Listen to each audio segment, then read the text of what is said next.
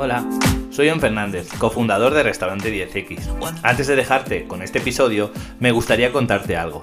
Lo primero es que si sientes que te estamos aportando valor con alguno de los episodios, te animo a compartirlo en tus historias de Instagram y a que nos etiquetes, arroba restaurante 10X, y que etiquetes al consultor de este episodio es muy importante para nosotros, para sentirnos queridos y para sentirnos más animados si cabe para seguir haciendo este tipo de contenido. También podéis enviarnos un mensaje por privado y pedirnos un tema, una duda, un problema concreto que quieres que tratemos y el experto que quieres que hable de ese tema y nosotros haremos un episodio enfocado a todos estos temas. Por último, comentaros que existe también la plataforma de Restaurantes Rentables Academy, donde podéis tener acceso a contenido exclusivo de nuestros expertos y acceso directo a ellos. Cada semana hay una masterclass de uno de los expertos de 45 minutos y después tenemos una ronda de preguntas de 15 minutos donde podéis preguntarles directamente o bien por el chat o bien por Zoom vuestros problemas, vuestras dudas, inquietudes y os responderán directamente a vosotros, ¿vale? Tenéis el enlace en la descripción de nuestro Instagram y también en nuestra página web. Ahora sí, os dejo con el episodio. El dinero sí es un motivador, sí ayuda, eh, en el largo plazo no tanto, pero sí es un buen motivador. ¿Y por qué digo que en el largo plazo no tanto? Porque, claro, si es que eh, pasan dos días de que a un colaborador le subieron el sueldo, seguramente estará contento y feliz. Pero seguramente siempre va a estar inconforme en el largo plazo. Siempre va a querer ganar más, siempre va a sentir...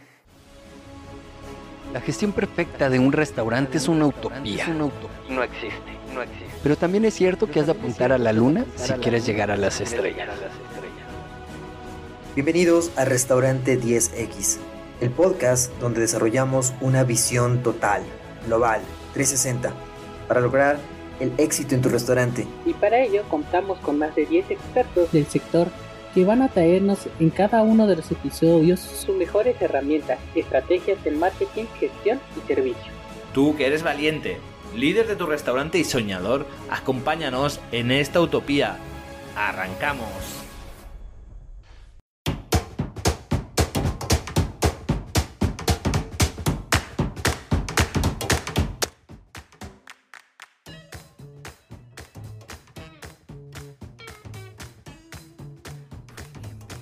Hola, en este capítulo vamos a ver cómo mejorar, cómo medir la satisfacción de tus colaboradores, cómo mejorarla a través de algo innovador y con creatividad. Mi nombre es Freddy Viteri. Eh, me encanta basarme en cuatro pilares fundamentales en un restaurante, que son las operaciones y los procesos, las finanzas desde la parte contable hasta la parte de toma de decisiones financieras, el talento humano y el marketing estratégico. Esto es Restaurante 10X. Y muchas de las veces eh, los dueños de un restaurante o los administradores piensan que sus empleados siempre están motivados o por lo menos deberían estar siempre motivados y es que se, les está dando un trabajo en estas épocas tan difíciles, tan complejas. El solo hecho de tener un trabajo consideran que ya debería ser uno de los máximos motivadores. Y la verdad es que muchas de las veces no es así, no es la realidad. Lo que es peor, a veces los empleados renuncian y los dueños del restaurante o los eh, gerentes del restaurante no se llegan a enterar por qué se fueron. Hay una, hay una cita donde una persona dijo, las personas no renuncian a sus trabajos, renuncian a sus líderes, renuncian a sus jefes. Y entonces, evidentemente, el primer punto en el que tenemos que hablar es acerca del liderazgo. Y el liderazgo, básicamente, se obtiene dos, dos partes fundamentales, que son la confianza y el respeto. Se dice que la persona que es capaz de influir influenciar en otras personas o en su equipo es porque tiene muy bien desarrollado estas dos áreas fundamentales. Nos vamos a preguntar entonces, ¿cómo hago para desarrollar líderes en mi restaurante? Pues alguien habría, habría dicho hace tiempos que la mejor forma de desarrollar líderes es que los líderes desarrollen líderes. Y hay una razón, pero basándonos en estos pilares podemos decir que la confianza, ¿sí? Y el respeto se los va ganándose día a día. Yo considero que el liderazgo no es algo con el que uno nace, sino que se lo desarrolla, se lo magnifica. Y la confianza eh, está ejemplificada en eh, ganársela, no solo con un tema de, de, de que la gente tiene que ser respetuosa, de que tiene que saludar. Confianza eh, básicamente tiene que ver con te conozco y por eso confío en ti. Es un proceso donde yo tengo que conocer a las personas para poder confiar en ellas. Si es que yo no confío en esa persona es porque seguramente no la conozco. Y entonces, a diferencia de eh, antiguas personas, digamos, antiguas eh, épocas donde se decía que el, líder era una persona que tiene que ser cerrada, que no tiene que copiarle nada, que tiene que ser una persona eh, que tiene que tener una barrera, una puerta cerrada, ¿cierto? Que está de espaldas bajo un sillón. Más bien el líder tiene que ser un libro abierto. Mostrar esa vulnerabilidad es hacerlo más humano, en que alguna vez si se equivoca, inclusive lo hace más humano, más cercano y ayuda y conocerlo, qué hace, qué gustos tienes, qué, qué cosas le gustan, qué cosas no le gustan, es generar confianza. Pero también el líder es el que tiene que preguntar y conocer cómo son sus colaboradores, sus empleados. De esa manera se va generando confianza. Y el respeto, el respeto, alguna vez algún chef eh, dueño de un restaurante me decía que el respeto se lo gana en la cocina.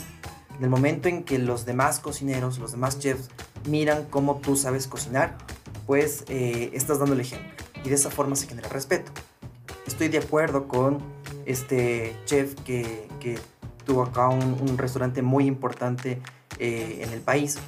Y también hay que, hay que conocer todas estas partes, todas estas áreas administrativas, operativas, eh, financieras, inclusive contables. No queremos que el líder sea el experto contador o el experto en marketing pero tiene que conocer, tiene que saber, tiene que saber, tiene que tener una lógica que haga que eh, se muestre esa visión y pues justamente este es el segundo tema, la parte de que el líder tiene que ser visionario, tiene que vender esa idea para que la gente le crea y le siga.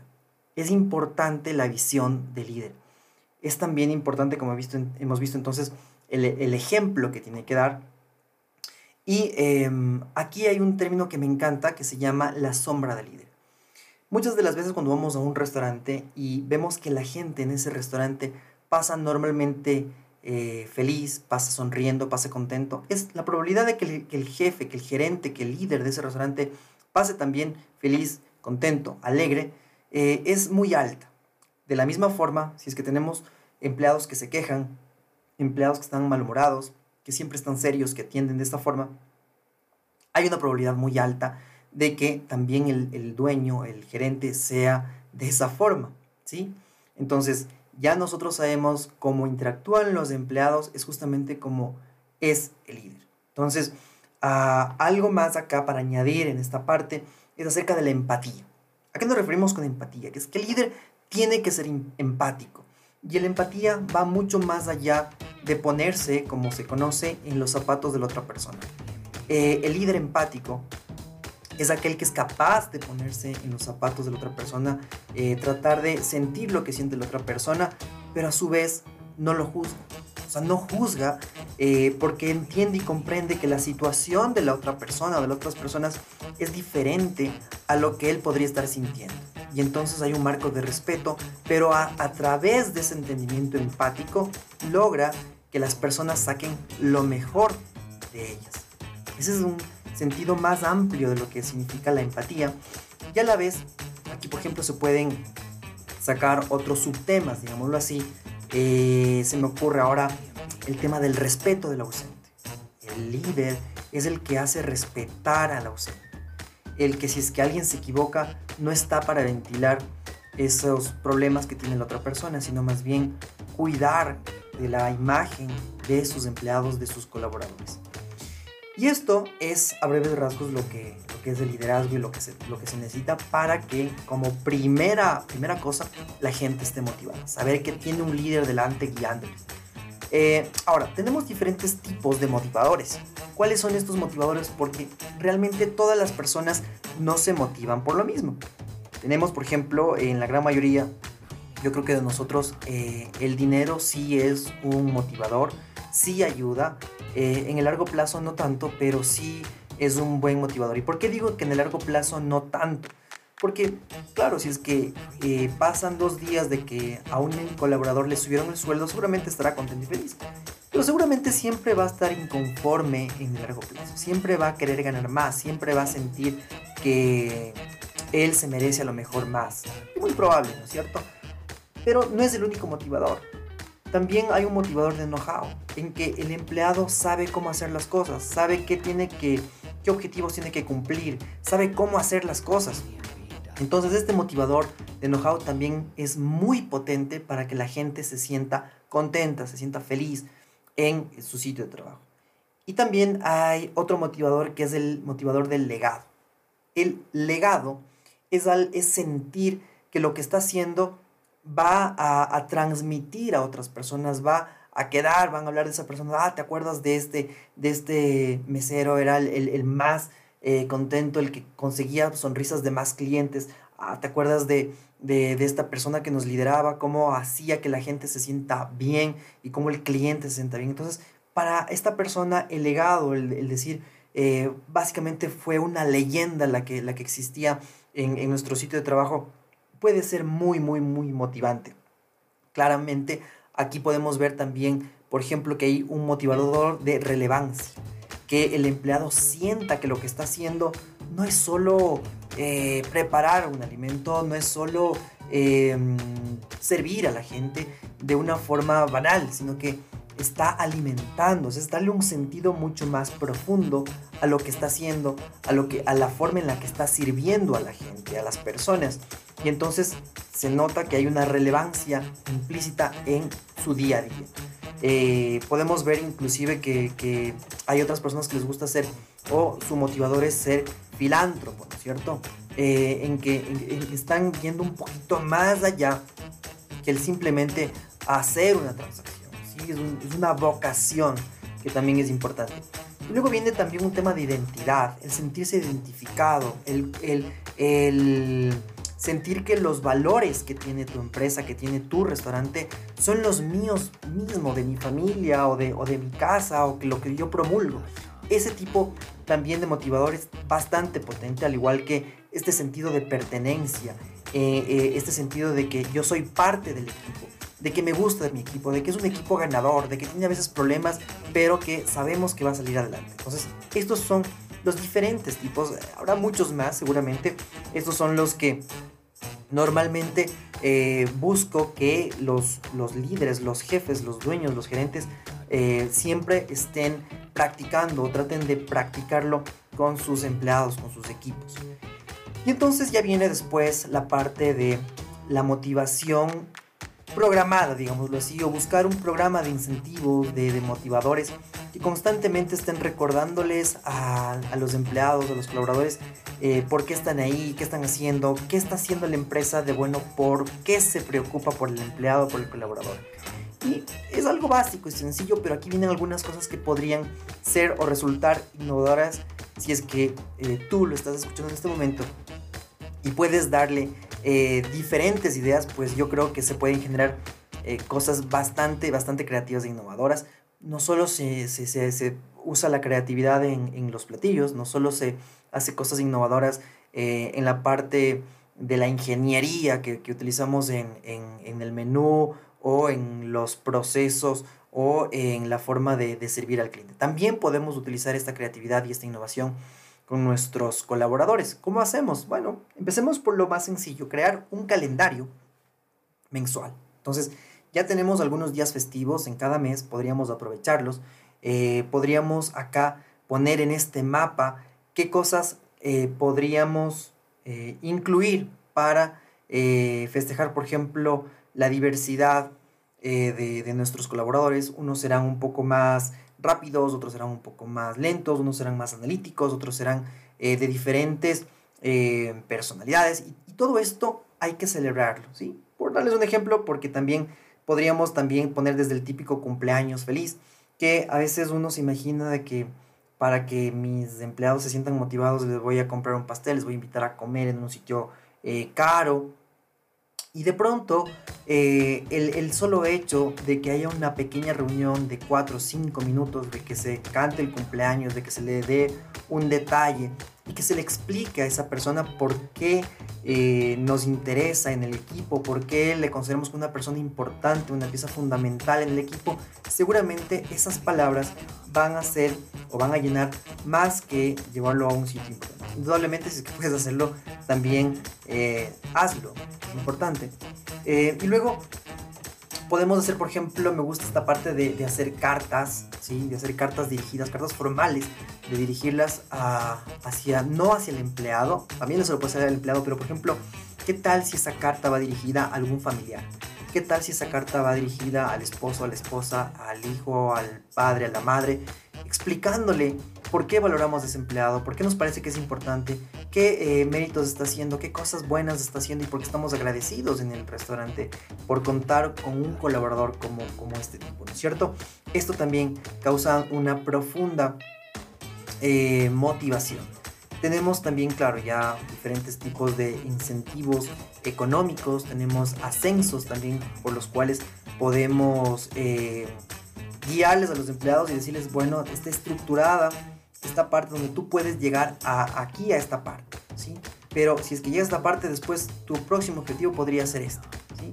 Es importante también aclararles porque hay muchas personas que podrían pensar que van a seguir ascendiendo y de pronto el restaurante eh, tiene un tope, ¿sí? Entonces es importante que sepan y que eh, no solamente ese puede ser el incentivo, porque inclusive hay empresas donde les pagan, les dan becas a los, a los colaboradores, les hacen que se especialicen, inclusive estas especializaciones o estos estudios que les paga a veces la mitad o un porcentaje o totalmente la empresa, en este caso la marca, el restaurante, pues eh, hace que, que, estudien ciertas carreras, a veces cortas, o si, tomen ciertas certificaciones que no tienen nada que ver con el restaurante, pero sí tienen que ver con el futuro que ellos están pensando. A lo mejor depende de, de, del nivel de rotación que tenga eh, tu restaurante. Habrán colaboradores que, que, duren muy poquito, habrán unos que duren mucho y pues los que duran mucho. Y si es que yo, por ejemplo, eh, sé que va a comenzar a estudiar un tema de algo que no tenga que ver mucho con restaurantes, por ejemplo, enfermería. Y esa persona toma este curso de enfermería y sabe que alguien le va a respaldar y que le va a pagar un porcentaje o todo, seguramente va a ser la persona más agradecida. Más agradecida. Porque está pensando que todo lo que se le está haciendo es de una forma de, no es, no es un toma y dame algo, sino es toma. Si es que es tu objetivo, toma. Seguramente vas a ser un muy buen enfermero, una muy buena enfermera. Y cuando seas enfermera, cuando seas enfermero y estés graduado, vas a recordar que alguien te apoyó, que alguien era tan familiar como tus padres para decirte te vamos a dar este estudio. Entonces, qué importante eh, pensar, como dicen, fuera de la caja y comenzar a generar ese tipo de cosas disruptivas de alguna forma que no todos lo están haciendo. Seguramente alguien lo haya pensado, seguramente alguien ya lo está haciendo, pero no es común, no es, no es común, digamos, ¿cierto? Eh, hay que celebrar los objetivos, es bueno. en los restaurantes se viven objetivos diarios, se viven objetivos a veces hasta por hora, ¿no? En la, en la, en la hora pico, en la hora rush, en la hora eh, de alto volumen o el golpe, también lo conocen así. Ver y medir y decir, bueno, estamos haciendo un buen trabajo, eh, o eh, lo que se conoce también un poco en una especie de coach ontológico, no cerrar, no cerrar puertas, no cerrar ventanas. Es decir, no decir, no, ya no lo logramos, no llegamos al objetivo, sino estamos en el proceso, hemos completado un 60%, hemos completado un 70% y estamos seguros de que vamos a completar esto. Esta ocasión, esta ocasión fue de aprendizaje. En esta ocasión no lo logramos, pero, pero, estamos seguros de que lo vamos a lograr, porque estamos en buen camino, porque lo estamos haciendo correctamente, porque estamos haciendo ligeros ajustes. Entonces, también la celebración de, de, todos estos objetivos cumplidos o por cumplirse es muy importante. Eh, evidentemente no vamos a, celebrar las pérdidas eh, porque van a pensar que se podrían inclusive confundir, ¿no? Pero sí este, cuando estemos trabajando, este proceso, calificar este proceso de que lo estamos haciendo y en algún momento lo vamos a lograr. Y también celebrar cuando lleguemos a la meta. Eh, se pueden hacer también cenas familiares, pues, se pueden hacer eventos donde venga la familia de nuestros colaboradores y conozcan un poco qué es lo que hace su familiar. A veces estas personas pasan eh, mucho tiempo en el restaurante, a veces 8, 10, 12 horas, entonces a veces, especialmente los hijos, las esposas podrían, los esposos podrían preguntar, bueno, ¿qué tanto hace mi familiar acá? Y entonces mostrarle lo que hace, mostrarle que lo que hace es importante eh, para las personas, también es un factor bastante motivante. Em, estos son algunos de los puntos que, podríamos hacerlo, pero me gustaría preguntarles a ustedes también si es que tienen otras formas de, motivar, si es que lo están logrando, si es que alguna cosa em, puntual, pequeña, específica, o si es que les ha servido esto. Yo recuerdo uno que me encanta siempre decirlo, tenía una eh, gerente de recursos humanos en alguna de las marcas que trabajé y ella decía, tómate, como líder, tómate un café una vez al día, máximo 20 minutos, máximo 20 minutos una vez al día con cada uno de tus colaboradores. En ese restaurante yo trabajaba con cerca de 90 personas, un poquito más. Y claro, había personas que realmente no las conocía, no las llegaba a conocer. Y tomarte ese café y conversar para ellos era muy motivante, pero también para mí, porque aprendía muchísimo de la gente con la que estaba trabajando día a día y que a veces con un café eh, ayudaba a que todas estas cosas se vayan puliendo y mejoren día a día. Bueno, me despido, espero verles en el próximo episodio, espero escuchar de ustedes y cuéntenme cómo están motivando a su gente y si es que les ha servido este episodio. Eso es todo por hoy, nos vemos en la próxima. Chao.